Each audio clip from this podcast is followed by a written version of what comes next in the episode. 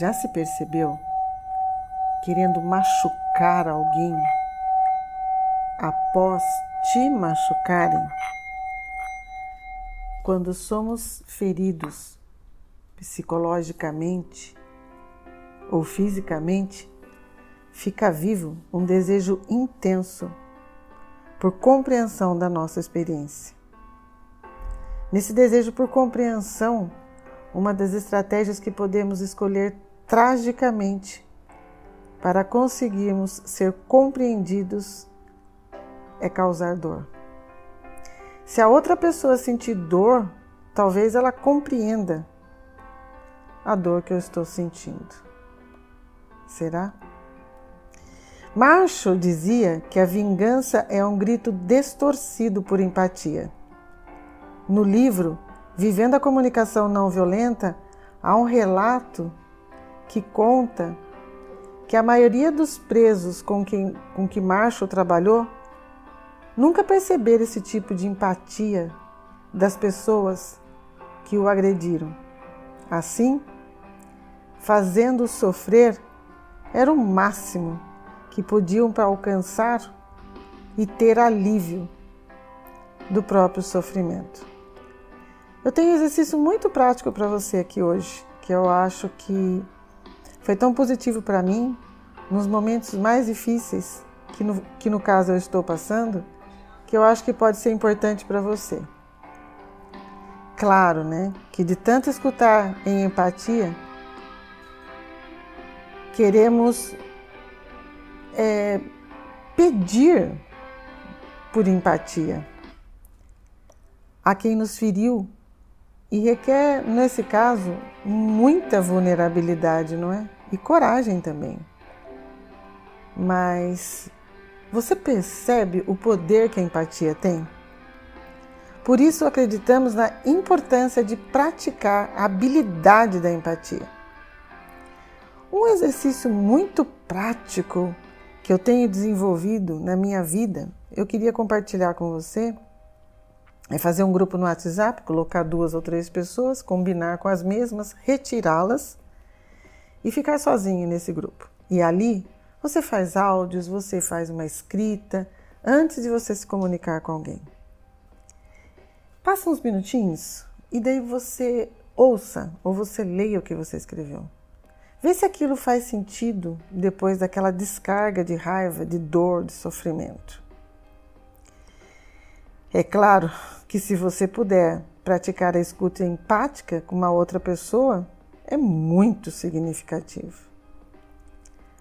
Quanto mais fortalecida essa nossa capacidade de escuta e de nos conectarmos com a humanidade da outra pessoa, por trás das falas e ações, maior será a nossa capacidade de estar em empatia quando precisarmos. Não é fácil, eu sei que não é fácil. É bastante difícil, eu estou pensando em você. Surge raiva, né? O sentimento de raiva, de iniciativa de contra-ataque, é, vingança, frustração. Que às vezes todos esses elementos, elementos estão presentes. Vamos refletir? Eu tenho algumas dicas aqui para você que são muito especiais. Vê se faz sentido. Número 1. Um, se você chegar convicto que o outro está errado, pode ser que ele esteja com a mesma convicção sobre você. O resultado? O resultado será troca de farpas. 2. A ausência da comunicação deixa a nossa imaginação muito fértil e facilmente podemos atribuir má intenção a qualquer comportamento, o que leva à posição de defesa e dificulta qualquer acordo. Número 3. É muito comum que a pessoa em conflito distorça a imagem do outro. Se desumaniza o meu oponente, ficará ainda mais difícil avançar numa conversa. 4. Se não há confiança, na boa intenção alheia e não acreditamos no que o outro diz, será quase impossível conversar. É, pessoal, não há solução simples em casos de seres humanos tão complexos e imprevisíveis.